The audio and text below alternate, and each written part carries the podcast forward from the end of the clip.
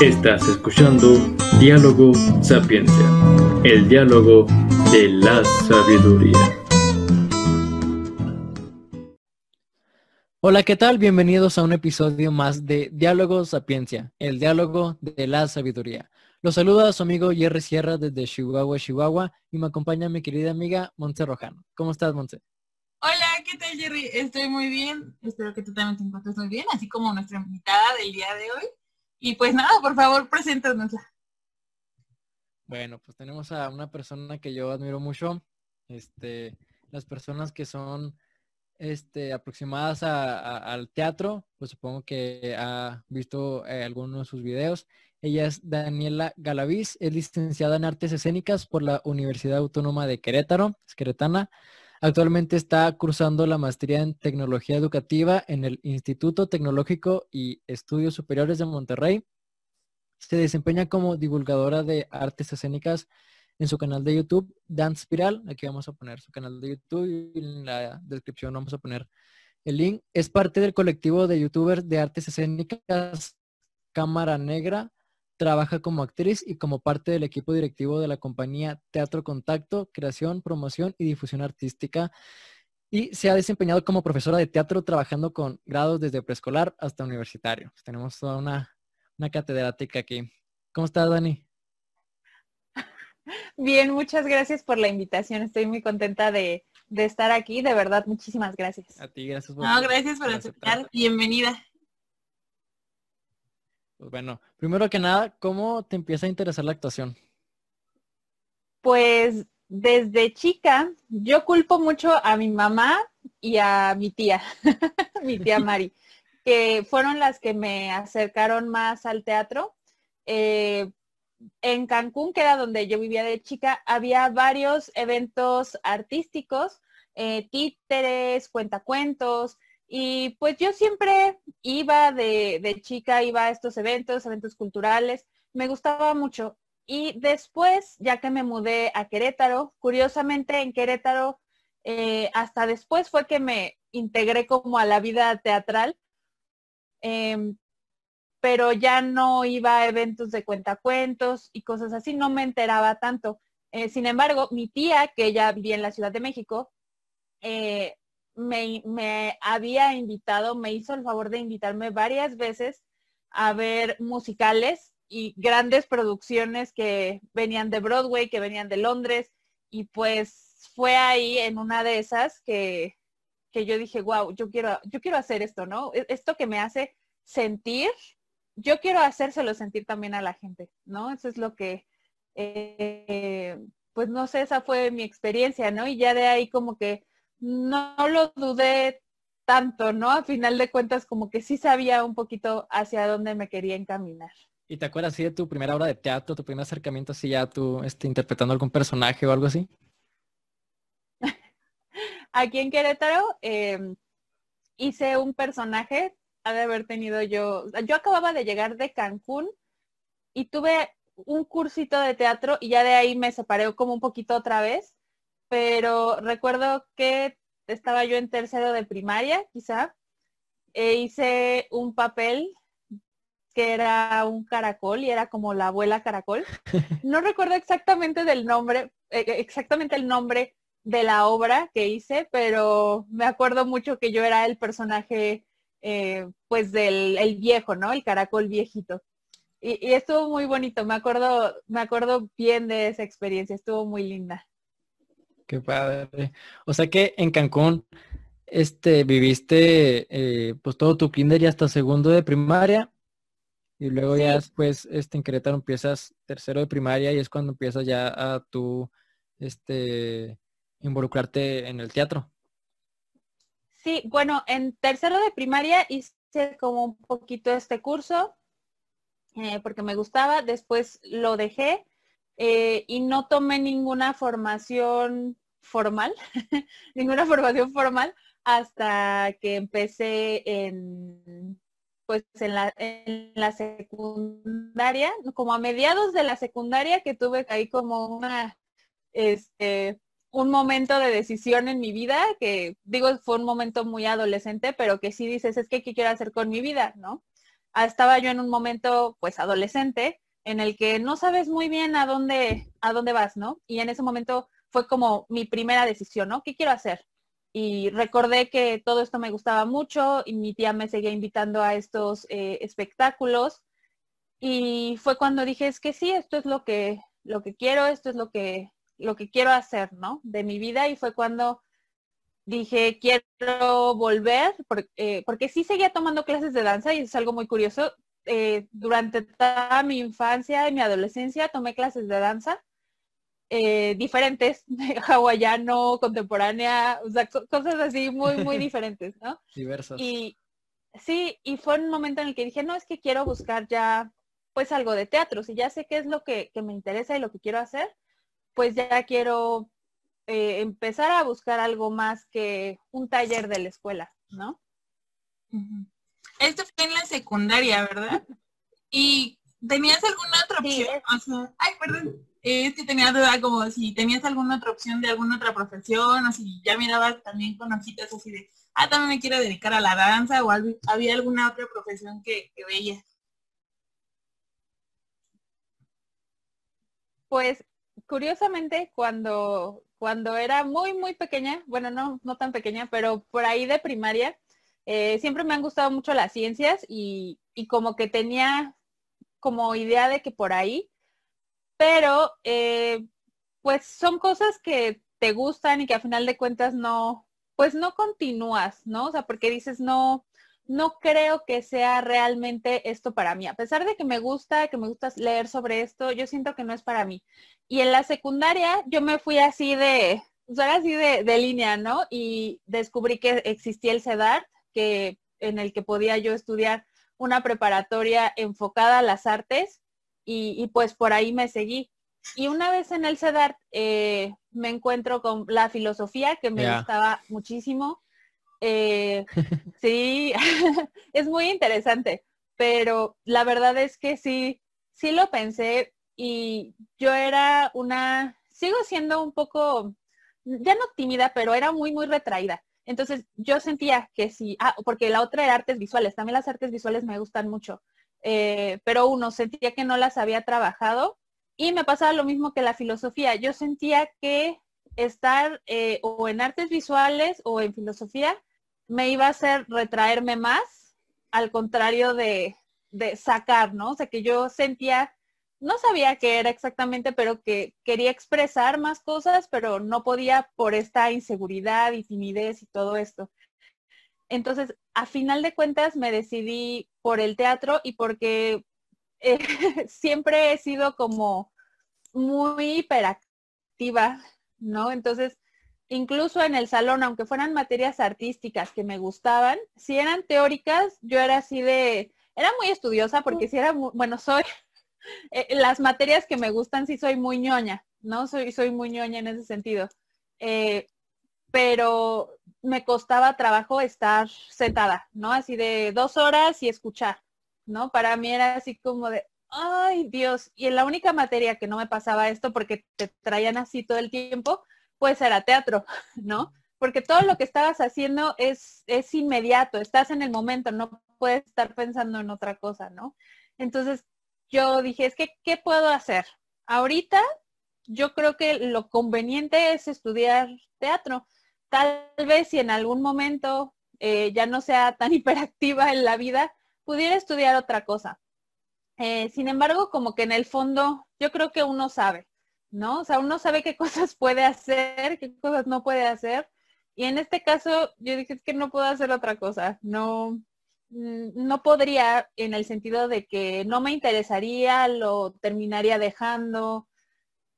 Y aunque les digo, me interesan ciertas cosas, las artes visuales, la filosofía, eh, siento que, pues no, o sea, puedo seguir leyendo y puedo seguir aprendiendo sobre eso, pero como tal, hacerlo, eh, pues sí, no, me fui directo al teatro. Creo que de alguna manera, Montserrat y yo nos sentimos identificados contigo, porque bueno, Montse es etnóloga, yo estuve estudiando filosofía y Montse antes iba, comentaba que quería estudiar historia, pero como que le hacía falta esta parte como que de la acción, ¿no? O sea, como que no, no nada más teórico, sino el hacer algo, ¿no?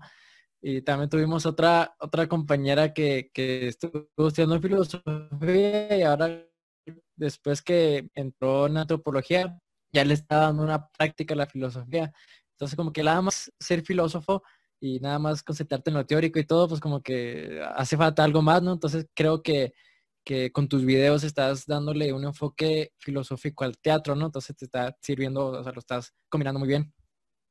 Sí, he tratado de combinarlo, eh, porque no quiero que sea un canal así como tipo clase, ¿no? Que vayas y, y bueno, ahora les vamos a hablar, eh, porque yo creo que hay muchos investigadores, eh, hay clases, hay cursos incluso para eso, tenemos mucha teoría en Latinoamérica, hacemos mucha teoría y está bien, pero, pero no era lo que, pues lo que yo pretendía, ¿no? O sea, quiero que sea algo dinámico, algo divertido, eh, si ustedes van a mi canal van a ver videos que a lo mejor sí van más a la teoría, pero a lo mejor hay otros que van más como al consejo de uno a uno, ¿no?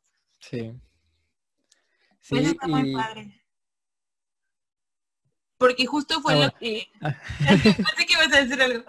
Sí, yo también pensé que te iba a decir, a decir algo. es que es por el delay, es por el delay. Sí, sí, sí. Digo que esto está bien padre porque justo así nace este espacio, ¿no? Es como, ¿cómo le hacemos para atraer a más artistas, divulgadores, científicos, pero que no nos estén hablando en ese formato, ¿no? Porque justo era lo que no queríamos, ¿no? Como de, ya sabes, 10 minutos de teoría para entender a tal filósofo, o 10 minutos de teoría para entender a tal. Entonces era como, no, no queremos hacer esto, queremos hacerlo como más dinámico, pero que tuviera como ese toque desde la antropología y desde la filosofía. Entonces creo que te entendemos súper, súper bien. Está, estamos en el mismo canal, pues. Sí, y es que hace... Sí, dime, dime, dime, dime. Ah, no, es que yo voy a hacer otra pregunta. Mejor primero termina la idea. Prosigue, prosigue. Sí, sí, nada más que creo que sí hacen como mucha falta estos espacios de, de divulgación, ¿no? Porque dices, ok, tenemos a los investigadores, qué bueno, tenemos ejecutantes, qué bueno, pero ¿dónde están los que están acercando a la gente a estas áreas, ¿no? La ciencia los tiene, ¿no? Si vas a una librería y entras y hay una sección de ciencia para niños, ¿no? Hay libros, hay este cuadernos para colorear, hay muchísimas cosas. Y en cambio entras a una librería cualquiera y es de entrada difícil encontrar una sección de teatro. Y si la tiene, si la tiene, no hay para niños, o sea, o es, es un libro, ¿no? Y dices, ¿cómo vamos a acercar a la gente as- así, ¿no? Entonces, si no, no lo hay. Sí, Y pues muchas de las personas dicen es que no se consume, pero más bien es que nosotros no estamos haciendo que se consuma. Nosotros tenemos que, hablando como de marketing un poco, nosotros tenemos que crear ese, esa, a- esa ansia, ese deseo de consumir, Claro. ¿no? sí, sí, totalmente de acuerdo. Ahora sí.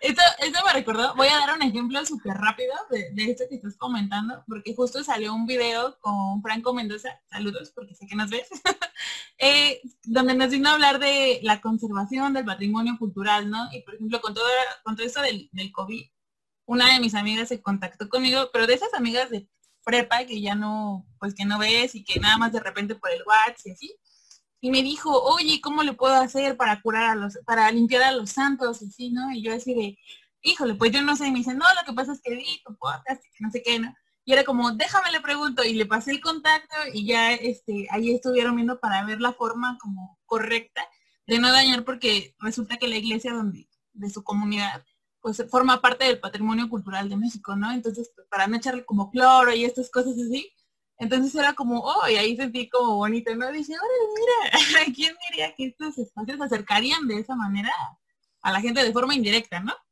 Y pues era por dar un ejemplo de lo que estabas comentando. Y la pregunta que te quería hacer era, eh, ¿cómo, bueno, ya decides este, estudiar artes escénicas? ¿Nos puedes contar un poquito de tu experiencia ahí en la universidad?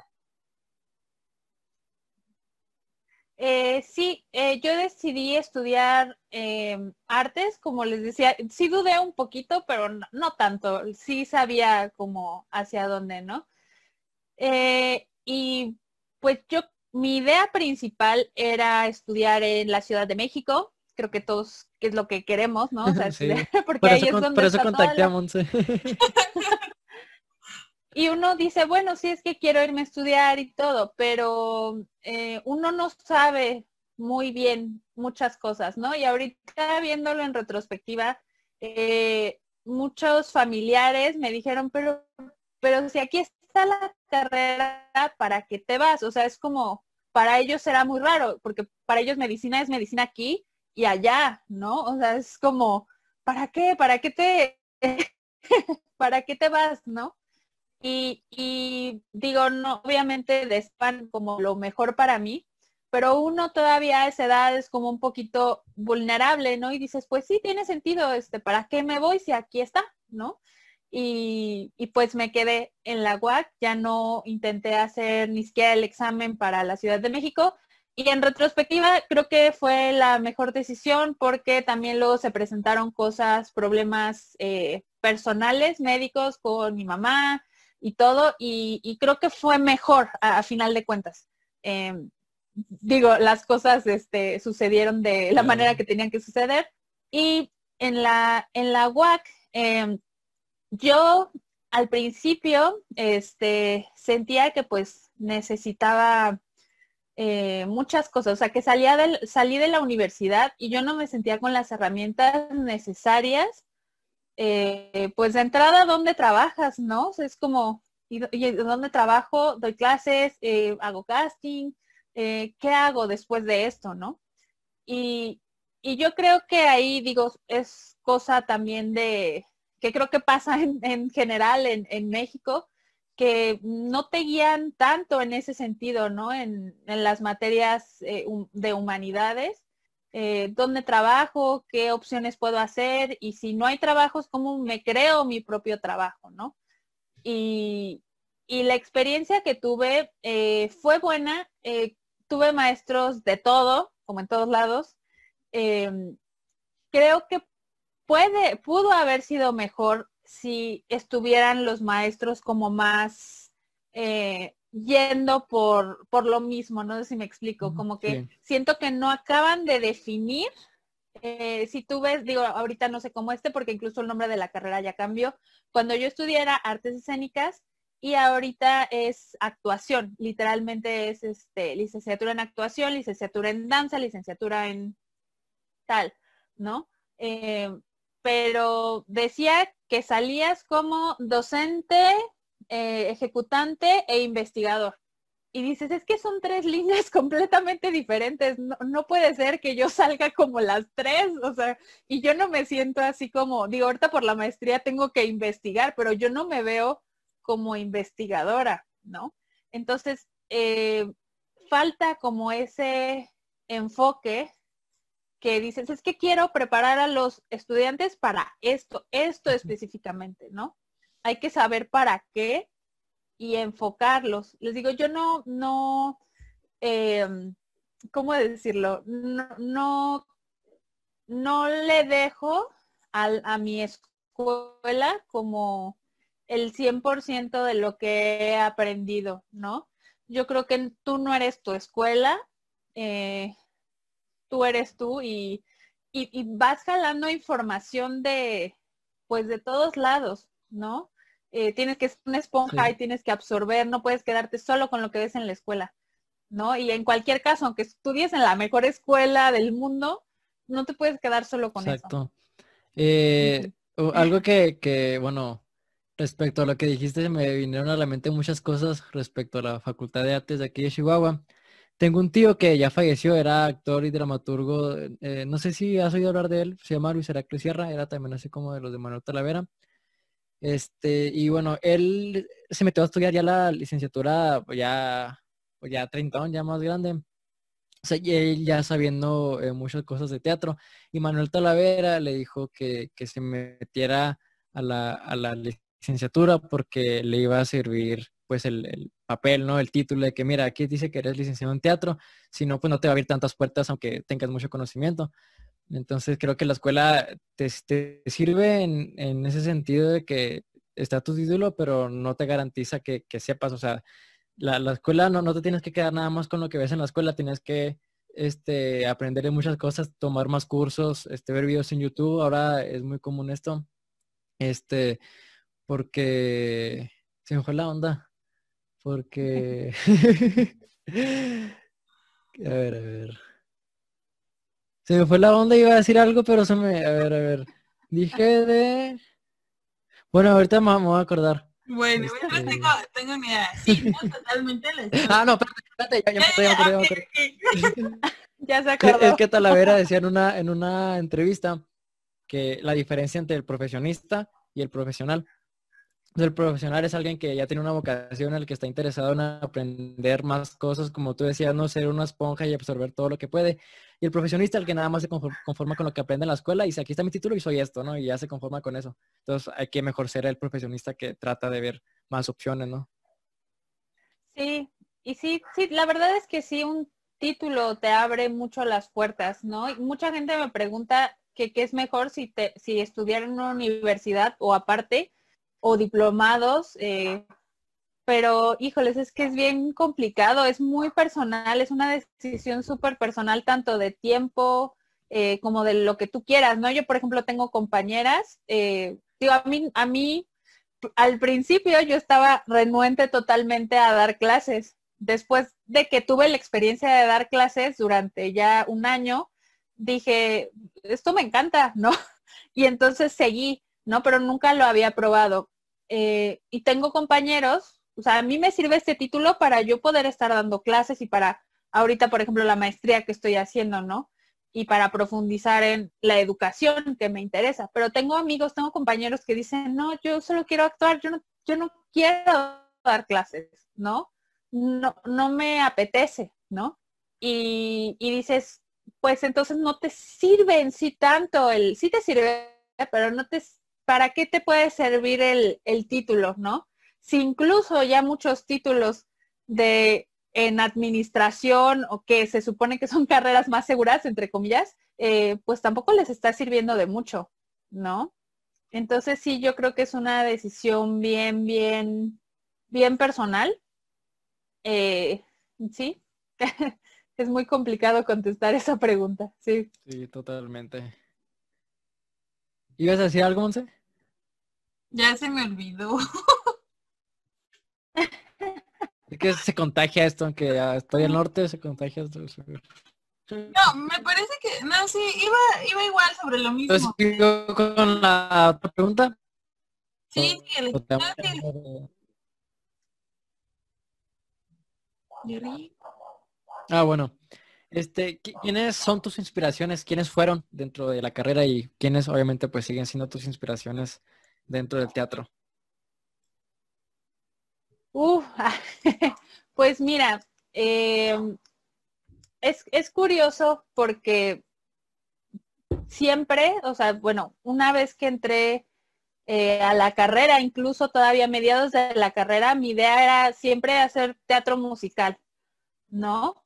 Y, y en algún momento como que dije, o sea, sí me gusta mucho el teatro musical, pero y me encantaría estar en alguna obra algún día, pero dije, no, no es lo único que quiero hacer, no es como lo que me, me llama. Sin embargo, sí volteo mucho a ver eh, obras de musicales. Em, recientemente, digo, vi Hamilton, nunca la había visto, ahora que salió y que la... Y, y sin embargo, Hamilton no me llamó tanto la atención, pero tiene este Lin Manuel Miranda, que es el que escribió Hamilton, tiene una obra que se llama In the Heights, que es también un musical, y, me gusta muchísimo. Y lo que me gusta mucho de él es que realmente le está dando fuerza a la gente y al mismo tiempo la gente le está dando fuerza a él, ¿no? Y volteo a ver, sí, muchas cosas de otros países. Eh, ahorita todo lo que está haciendo eh, National Theatre, no sé si han visto en, es, es, una, es la compañía nacional de Londres, se llama National Theatre, y tiene unas puestas en escena que son maravillosas, ¿no? Y, y, y también, o sea, como todo este concepto que es muy redondito y que es de trabajo en equipo, o sea, yo volteo mucho a ver eso y En especial, por ejemplo, una compañía que me gusta mucho es, eh, son polacos, entonces se llama The Song of the Goat, Theater Piesen Kozla se llama. Y yo los vi cuando vinieron al Cervantino, cuando yo todavía estaba en la carrera, me acuerdo muy bien. Y era un Macbeth y, y fue muy bonito, creo que fue en 40 minutos, o sea, fue algo súper cortito, eh, pero era completamente corporal, eh, las voces que tenían, eh, la corporalidad que tenían, era impresionante, o sea, no te hacía falta absolutamente nada, ¿no? Que todos estaban vestidos de negro, ¿no? Y decías, es que no, no necesito nada más. Con ese entrenamiento, esas voces, no necesito nada más, ¿no? Y en cuanto a, en general, o sea, es como a lo que volteo a ver. En particular, Em, sigo mucho, y es curioso porque no las sigo tanto como por actuaciones, sino como por convicciones, ¿no? Hay una actriz que yo sigo que me encanta, ya es grande, eh, seguramente la recuerdan por los Expedientes X, que es una serie que me encanta, es Gillian Anderson, y ella es este, era, era la pelirroja, con el pelo corto. Y sí, y justamente tú la ves en, el, en los expedientes X y es como, no dices, wow, qué buena actuación. O sea, como que es, es promedio, más o menos. Y después la ves en obras de teatro y la, la ves ahora en una serie que se llama, ay, se me olvidó el nombre, es una serie que pasa en Irlanda y de hecho está en Netflix. Em, se me olvidó el nombre, si me acuerdo luego. Se, se contagia mi, mi Alzheimer. si no me acuerdo cómo se llama, pero eh, la ves y dices, wow, o sea, dio un crecimiento. O sea, claro, ella cuando empezó esa, esa, la de los expedientes X estaba en sus 20 mm. y ahora ves un mujerón con una fuerza impactante. Eh, ah, también sale en Sex Education que también está en ah, Netflix, es la mamá de... Ah, es la mamá de... Y, sí, y dices, o sea, tiene una fuerza impresionante ya como, como mujer, entonces como que todo ese proceso, eh, pues es algo que, que yo admiro mucho, ¿no? Y en general, eh, gente que admiro también mucho es una cantante que es muy teatral, ella, eh, no sé si alguna vez escucharon de Dresden Dolls. Es una banda que nadie escuchó en la vida. Hicieron un concierto aquí en México, el único que han hecho. Creo que fuimos como 500 a lo mucho, o sea, y, es porque es, no es muy conocida, ¿no? Y tampoco es como para todo el mundo, ¿no?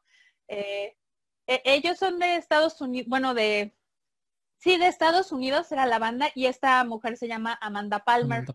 Ella tiene una plática de TED que mm. es muy bonita, que se llama El arte de pedir.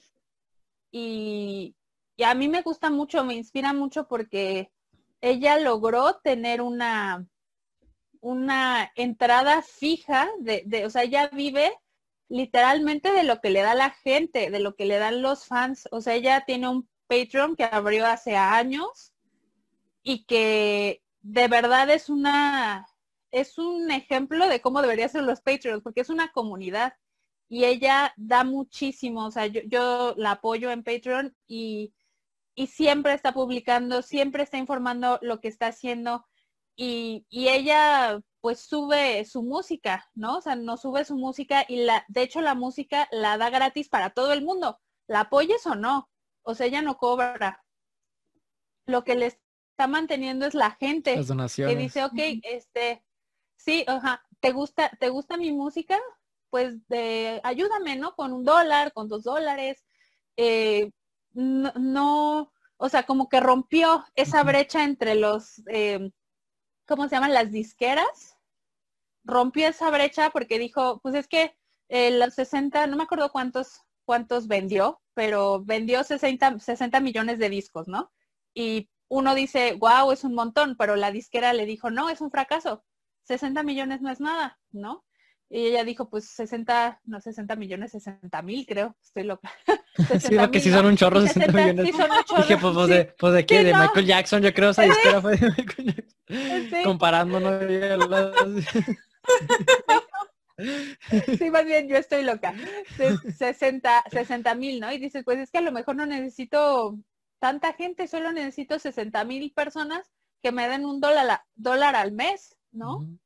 Es lo único que necesito. Y es como, eh, pues no sé, yo creo que lo que debería de ser el arte, ¿no? O sea, que la gente tiene que saber que cuesta, porque sí cuesta, eh, porque los vestuarios, o sea, en- hablando del teatro, ¿no? Pero el arte es costoso, es caro.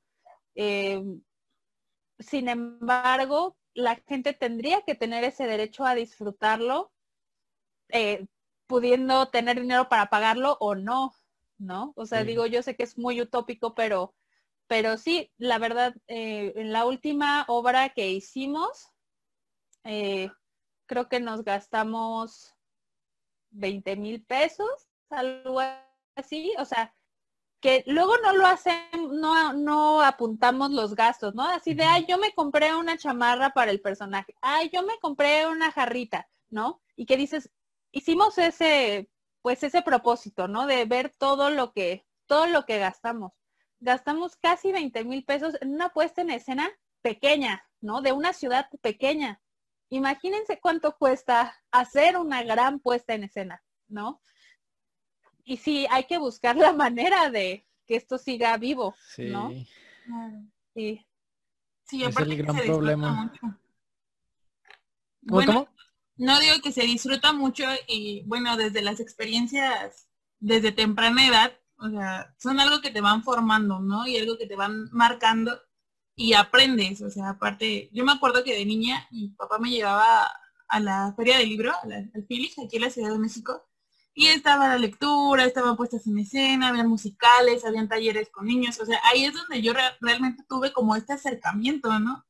Porque como dices, pues era como, sí hay tal obra de teatro, pero el trabajo de mi papá, o pero ya pasó la temporada, o pero esta vez estaban muy caros los boletos. Cosas de este tipo que por una o por otra razón era como ya no, ya no estaban pues disponibles, ¿no? Ya se había pasado la fecha o X.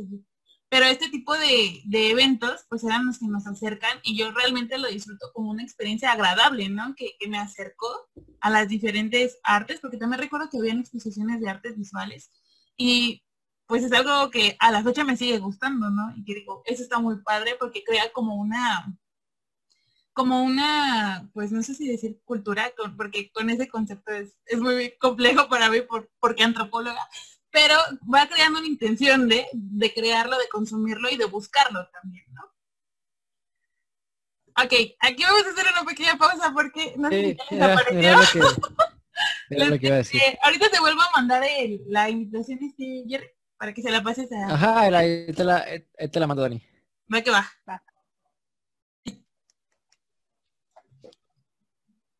Listo. Y nos puedes contar un poquito de qué te inspiró a dar difusión de tu trabajo a través de YouTube.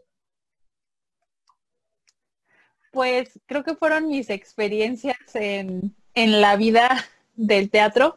Digo, siempre me había llamado la atención YouTube. De hecho, tengo videos de otras cosas que dije, ah, pues como hobby, como que aparte estaba acabando la carrera y no tenía idea de qué quería hacer, ni de qué, podía hacer también.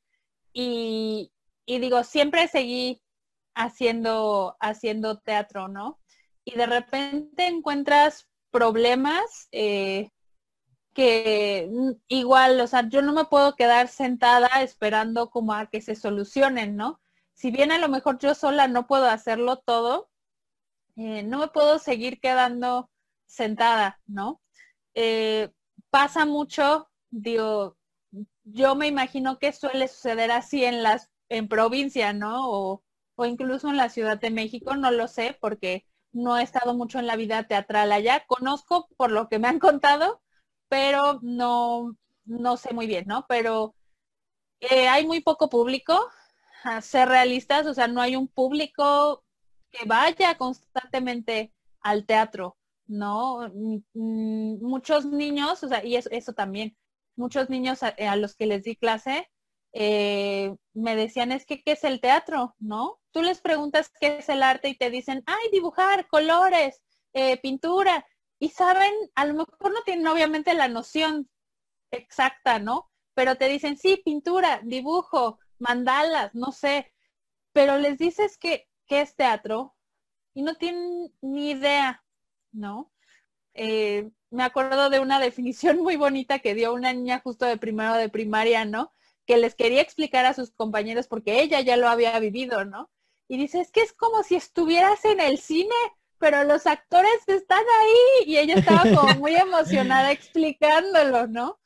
Y dices, es que no, no están teniendo esa experiencia los niños, eh, porque los adultos tampoco la tuvieron, entonces no los están llevando y hay un ciclo, ¿no? Y, y de repente no ayuda nada, tú como artista, sentarte después de la función y decir, les vinieron tres personas, pues sí, pues sí, ya sabes cómo es la gente que no viene, sí, bueno, pues no viene, sí. Y así todo el mundo, o sea, y me ha pasado varias veces y, y, con distintas personas que lo único que hacemos es sentarnos y decir, híjoles, es que no viene la gente, híjoles, es que no hay cultura, punto, ¿no? Y digo, ¿y, en qué momento vamos nosotros a tomar acción y a tomar una responsabilidad, ¿no? Porque evidentemente el sistema educativo no nos apoya en ese sentido, aunque ya haya educación artística, bla, bla, bla, no está apoyando. Ok, ya sabemos que la educación en México tiene muchas, muchas carencias y que por eso la gente también no se acerca a estas cosas. Pero entonces, ¿qué vamos a hacer? ¿No? Como artistas, ¿qué, qué vamos a hacer? Porque hacerle publicidad a tu obra o querer que venga gente no es pegar un cartel ni hacer un evento en Facebook, ¿no? Ya no podemos estar haciendo eso. Eso lo pueden, pueden darse lujo los que tienen servicios como hamburguesas, ¿no? Uñas.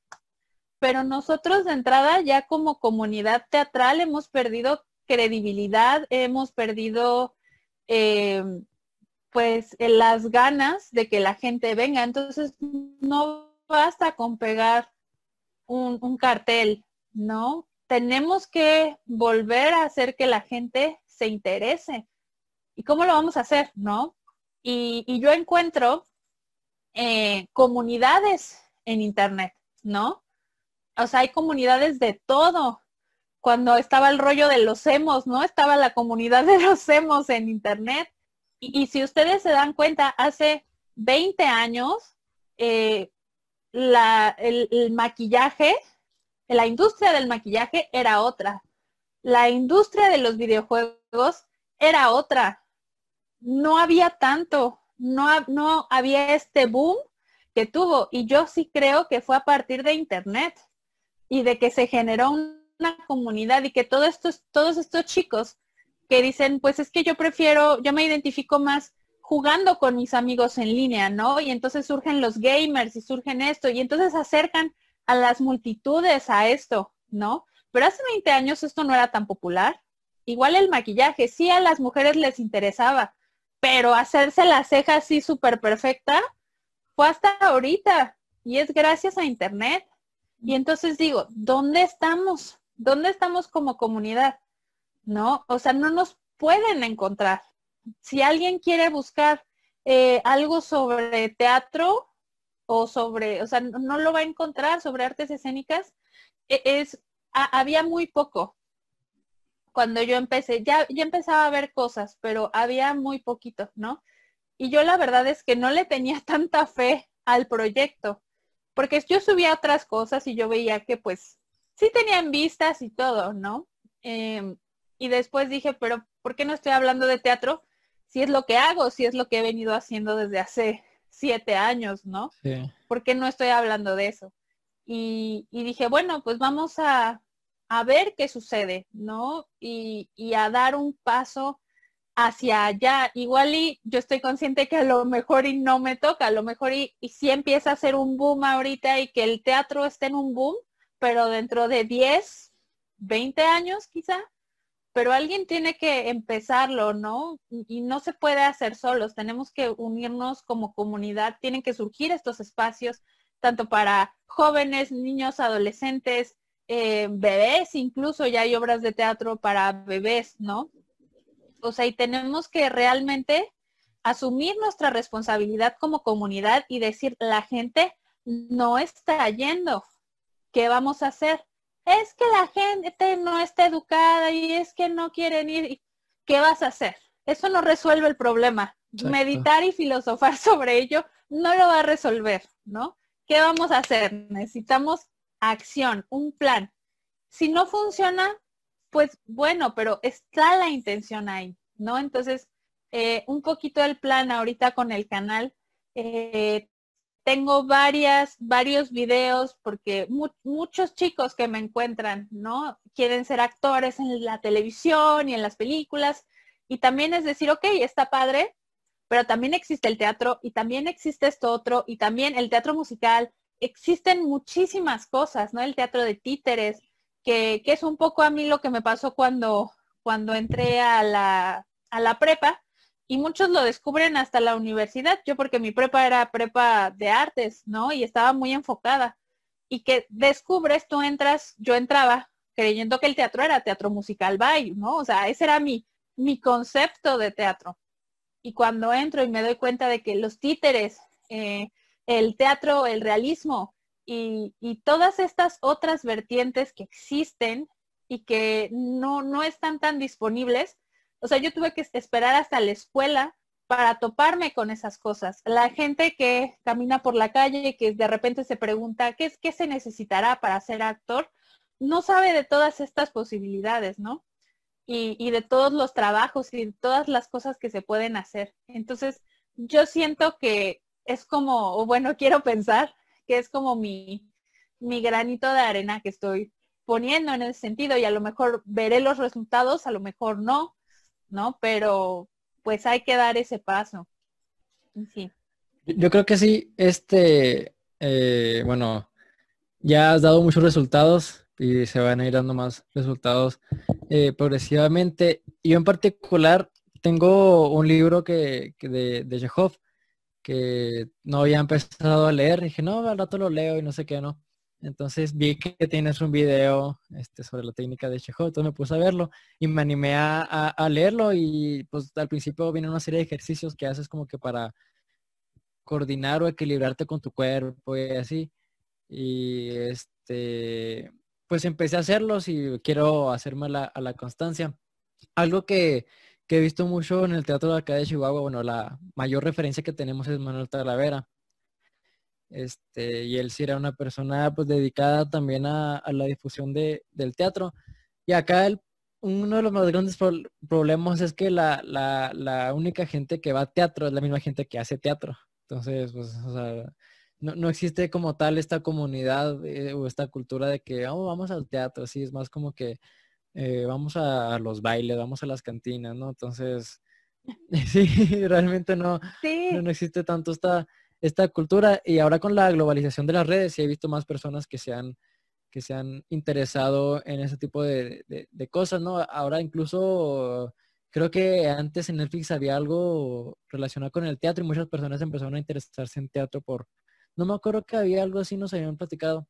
Y pues en YouTube también salen muchas cosas, en Facebook, y eso ha ido acercando a la gente. Lamentablemente, en la Facultad de Artes de aquí de Chihuahua, este, mucha gente ha dicho que, como relacionado a lo que me decía, lo que nos decías del, enfoque, ¿no? O sea, como que el enfoque que, le está dando ahorita a la carrera, como que no es el esperado de, toda la comunidad, porque mucha gente se está saliendo y además los profesores como que no, no están con, tanto entusiasmo, con tanta dedicación, entonces, pues eh, yo creo que este tipo de cosas ayudan mucho porque tanto estas inquietudes de, de los conocimientos que adquieres en la carrera, pues los, los puedes adquirir, o sea, YouTube es la nueva escuela, ¿no? O sea, igual te quedas con eso, es una ayuda para adquirirte más de eso. Sí, yo creo que ayuda mucho a justo a, encontrar estos intereses, a generar comunidades. Eh, sí puedes aprender. Yo creo que tampoco puedes eh, fiarte al 100% de todos, todos los videos, ¿no? Eh, sin embargo, es bueno que estén ahí, ¿no? es bueno que la gente eh, se acerque a verlos y que la gente también esté haciendo videos para acercar, acercar como a esta, pues a esto, ¿no? Y como dices, pues hay, hay fallas, ¿no? En cuanto a, a las comunidades teatrales, ¿no? Somos, somos los únicos que nos vemos, ¿no? Y creo que gran parte de esto es que, y creo que lo, sí, en este último video que, que tengo, ah, para que vayan al canal, lo este, estaba hablando de eso, que hay mucha gente que sueña con ser actor y en el momento que no se cumplen sus sueños exactamente como los tenía pensados, híjoles, ya salí de la carrera o, no, ni siquiera eso, o sea, tomé un curso, hice castings, no quedé, ya estuve dos años aquí y no, ya no, ya no quiero saber nada del asunto, ¿no? Me ha pasado ver gente así, ¿no? Ya no quiero saber nada del asunto y lo bloquean, ¿no? Y dices, es que, es que, ¿por qué tienes que a fuerzas dedicarte a eso, ¿no? Hay gente que le gusta por hobby, ¿no? Y hace falta esa gente que, que lo hace porque le gusta, porque a final de cuentas esos son los que van a ser nuestro público después, ¿no? O sea, si yo en aquí, ¿no? Estoy haciendo mi obra de teatro en una, digo, Querétaro no es tan chiquito, pero sí, o sea, es una pequeña ciudad, ¿no? Y, y obviamente yo voy a ir a consumir teatro a otro lugar, ¿no? Y, yo conozco chicos que han hecho teatro en la universidad, en la prepa, que lo consumen, que no se dedican a eso, pero lo consumen, ¿no? Entonces, hay que generar eso también. Sí, además de que YouTube es una herramienta que puedes tener al alcance, o sea, sé que no todos, pero la gran mayoría contamos con a lo mejor un celular y o estando en el ciber y ya tienes esta posibilidad, ¿no? De qué hacer o cómo hacerlo. Por ejemplo, me puse a pensar en una, en una prima que tengo que me decía, oye, Monse, lo que pasa es que yo quiero ser o, ah, dijo? o cantante o actriz. Y me dijo, ¿a dónde voy? Porque ella apenas va a ser como, va a ser la prepa. Y yo así de, pues, quién sabe, ¿no? Porque no es mi área. O sea, yo es alguien que no, o sea, ella confía en mí y yo no sabía cómo darle las herramientas. Yo nada más tenía, por ejemplo, aquí en la Ciudad de México como el CUT, ¿no? Como el Centro Universitario de Teatro y así, ¿no? Le medio platiqué de eso. Y le digo, pero no sé, y me y justo fue eso, ¿no? Y si buscamos acá, y justo ahorita dije, ahorita que mencionaste tu video, así de, ah, se lo voy a mandar, porque justo está saliendo de la secundaria, pensando en un caso, pero reflejado tal vez en muchos niños, que ella se quiere dedicar a eso y no sabe para dónde moverse, o no sabe a quién acercarse, o no sabe cómo orientarse. Entonces creo que una de las herramientas más fáciles ha sido YouTube, que te da este acercamiento, y en tu caso, pues un acercamiento como real, ¿no? O sea, aterrizar de están nuestras opciones, existen estas alternativas, y no como el cliché de, ah, voy a ser actriz y voy a salir nada más en la tele, porque es como alguno de los clichés que a lo mejor, o pienso, que se enfrentan mucho, ¿no? Entonces, creo que está súper bien que existan estas herramientas que nos están informando. Por ejemplo, yo lo pensaría si dieran una, este, clases en una secundaria y que alguien me preguntara, pues yo los mandaría luego, luego con tu video, ¿no? De, ah, mira, estas son las posibilidades de la actuación. Aparte de que lo hace innovador y lo hace dinámico, ¿no? Porque ir una de las cosas es ir a la feria de, de carreras, ¿no? Otra cosa es que venga el profesionista. Pero yo siento que la educación debe ser algo que te motive. Y si una de esas cosas es a través de la tecnología, al estudiante le va a gustar. Le va a gustar y lo va a atrapar y va a hacer realmente lo que él quiere, ¿no? Y aparte de una forma informada. Entonces, yo sí le apuesto a la tecnología. Sé que en México es un reto pues gigante, al menos en el aspecto de la educación, como ahorita lo estamos viendo, que no, no, no todos tenemos como las oportunidades económicas, pero sí le apuesto a que es una herramienta muy, que se le puede sacar mucho partido, pues. Sí, y es eso, es lo importante, es una herramienta. Y ahorita muchas de las deficiencias que ha habido como en las escuelas es en que creen que el, la tecnología es el punto y no es el punto. El punto es que aprendan, el punto es historia, el punto es tal. Y la tecnología es una herramienta. Y a mí me parte o sea, la cabeza ver muchas publicaciones de es que este ahorita la educación ya no es igual para todos y no es que y, y me enoja porque no es una cuestión de lo tecnológico. En realidad lo tecnológico hace que sea para todo el mundo, o sea, la tecnología eh, permite que lo puedas tomar aquí en tu comunidad, en, en donde sea, ¿no? Pero estamos mal organizados, es otra vez, es mala organización, pero incluso se han generado, o sea, yo ahorita podría armar un proyecto de decir, ok, vamos a darle educación a los niños donde no hay internet y se puede perfectamente con el uso de computadoras, tablets, sin internet, pero la gente no lo sabe, ¿no? Y, se van con esto de, no, es que la tecnología vino a romper y lo mejor es la educación presencial. Dices, ok, sí, pero, pero estas son herramientas y son posibilidades que hay que considerar porque no estamos en una situación ideal, ¿no? Pues sí. Sí, totalmente. De acuerdo. Oye, este, ¿qué experiencias has tenido como actriz?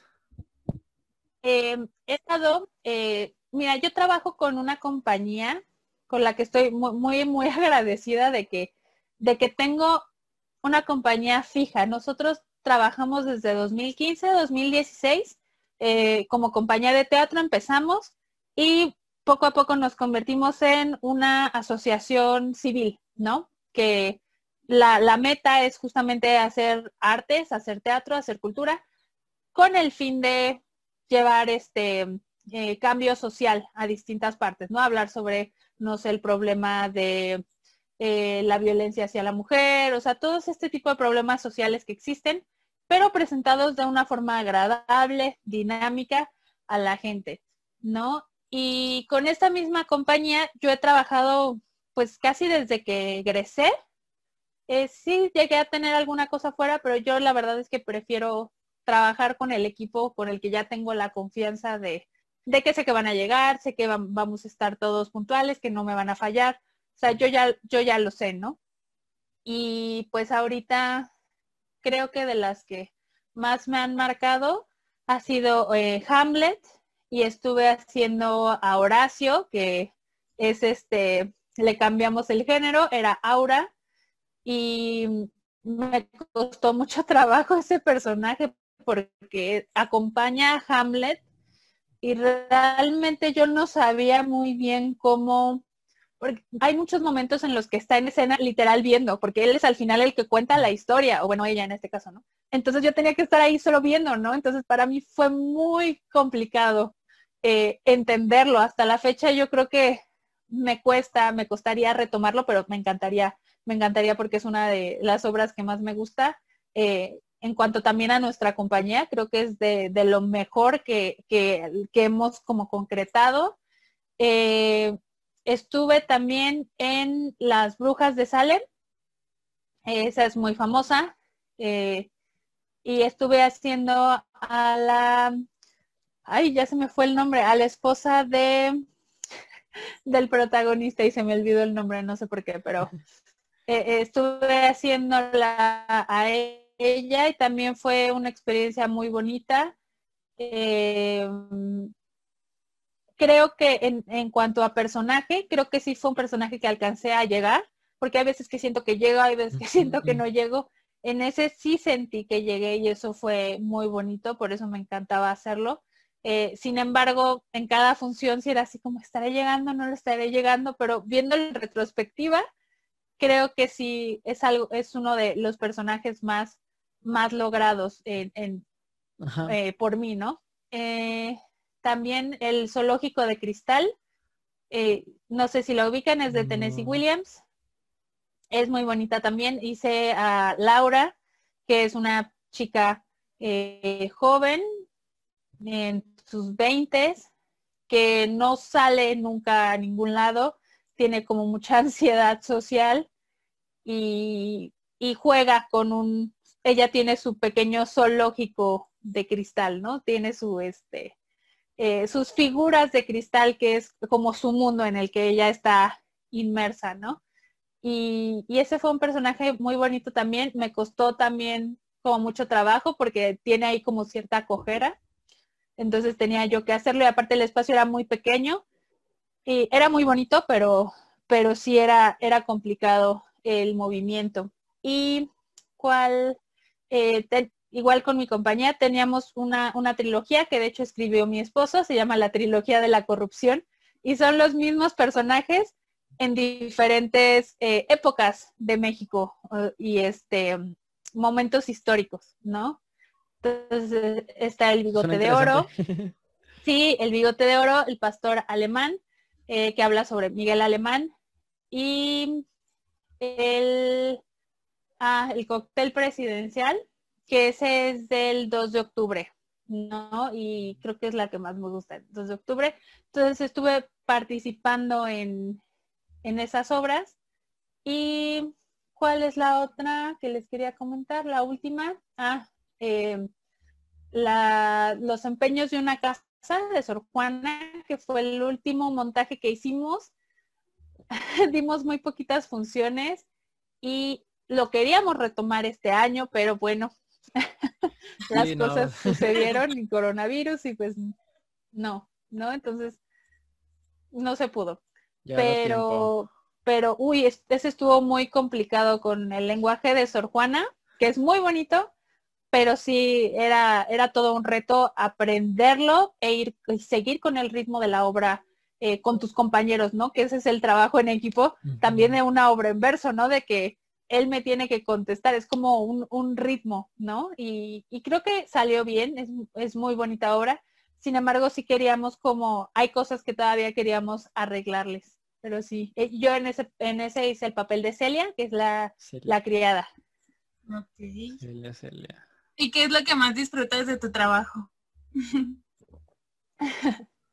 Ay, no sé, el creo que el, trabajo en equipo, o sea, el estar rodeada de, gente, eh, que es muy divertido, te permite también a ti estar como en otro, en otro estado como mental, ¿no? Salirte un poquito de ti y, y dar vida a, a otros personajes. Me gusta mucho como la sensación de, de que estás pensando en dos diferentes cosas al mismo tiempo, ¿no? El tren de pensamiento del personaje y aparte, eh, este, tengo que salir por este lado, tengo que agarrar esto que no se me olvida, ay, ya se me cayó la falda, ay, ya.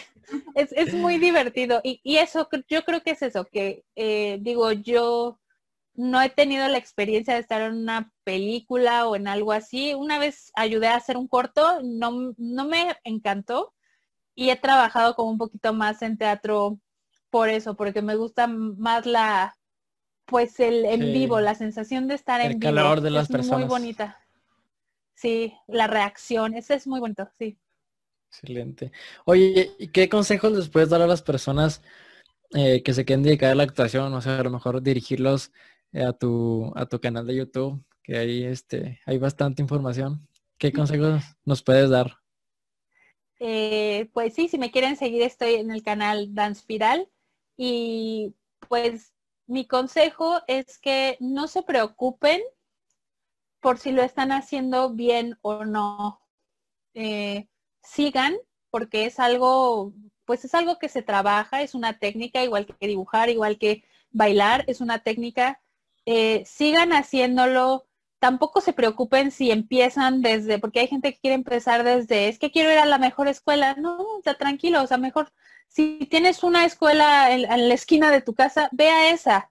Ya después, si tú dices, yo creo que quiero hacer más, pues ya le subes un poquito, ¿no? Y luego le subes otra vez, eh, dependiendo de, de si te das cuenta de que, que te gusta, que sí de verdad te quieres dedicar a eso, ¿no? Porque es diferente lo que pensamos que es a lo que en realidad es, ¿no? Y, es muy bonito si te decides dedicar a esto, es un camino que, pues tiene muchas satisfacciones, ¿no? Porque a final de cuentas estás haciendo lo que, lo que te gusta y si, y si estás destinado a hacer esto, eh, no me gusta tanto hablar de destino, porque no creo mucho en el destino, pero eh, yo creo que sí hay cosas que te llaman y, y si es esto, tú lo vas a saber, ¿no? Si es esto, tú lo vas a saber muy dentro de ti, ¿no? Porque lo vas a tener todo el tiempo rondando en tu cabeza. Excelente. Pues sí. sí. algo así nos, nos decía eh, que es, bueno, una carrera de resistencia y que si, como decías, quieres hacer cine o algo así, pues lo, lo más común es ir de la Ciudad de México, ¿no? Porque allá están los castings, nos decía Andrea Ornelas, que le mandamos un saludo, que es este ¿cómo se dice? eh, queretana también y no, no, me- no me acordé de la palabra. Este, que estudió también en tu, en tu misma escuela. Este, pues bueno, que ya anda en la Ciudad de México eh, haciendo casting y todo. Entonces es una carrera de mucha, mucha resistencia, como nos decía, y pero pues, al final del día satisfactoria. Así es, sí, totalmente. Pues muchas gracias, Dani. Este, gracias por, por aceptar la, la invitación. Eh, ¿En qué redes sociales te podemos seguir? Eh, me pueden seguir, estoy en, en mi canal de YouTube, en Instagram, tengo Twitter, casi no lo uso, pero también está ahí, y en Facebook estoy igual como Dance Viral. Y si me gustan seguir también en la, en la página de, eh, de Teatro Contacto en Facebook, que es, es de la página de mi compañía, bueno, la tu compañía en la que trabajo. Y, y sí, ahí me pueden, me pueden excelente. encontrar. Vamos a ir a seguirte. Y a Pues ti, Monza, ¿dónde te muchísimas gracias también por la invitación. No, muchas gracias No, a ti. gracias, Cuando quieras puedes volver acá para platicar. Estuvo, Claro. estuvo muy bueno, estuvo muy Nos interesante. llamamos otra filosofada. Sí. Sale. Bueno, a mí ya saben en Facebook, Twitter, también en Instagram como Montse Rojana. ¿Y a ti? Yo estoy en Instagram, YouTube y eh, no nada. Bueno, tengo Twitter, pero ya lo borré, no, no lo entendí. Como Jerry-Sierra 11. Bueno, en YouTube Jerry Sierra, Instagram Jerry-Sierra 11. Y en el podcast pueden seguirnos en Spotify, Facebook, YouTube y las demás plataformas como Diálogo Sapiencia. Así es. Muchas gracias. Este fue el episodio de hoy y nos vemos hasta la próxima. Hasta luego.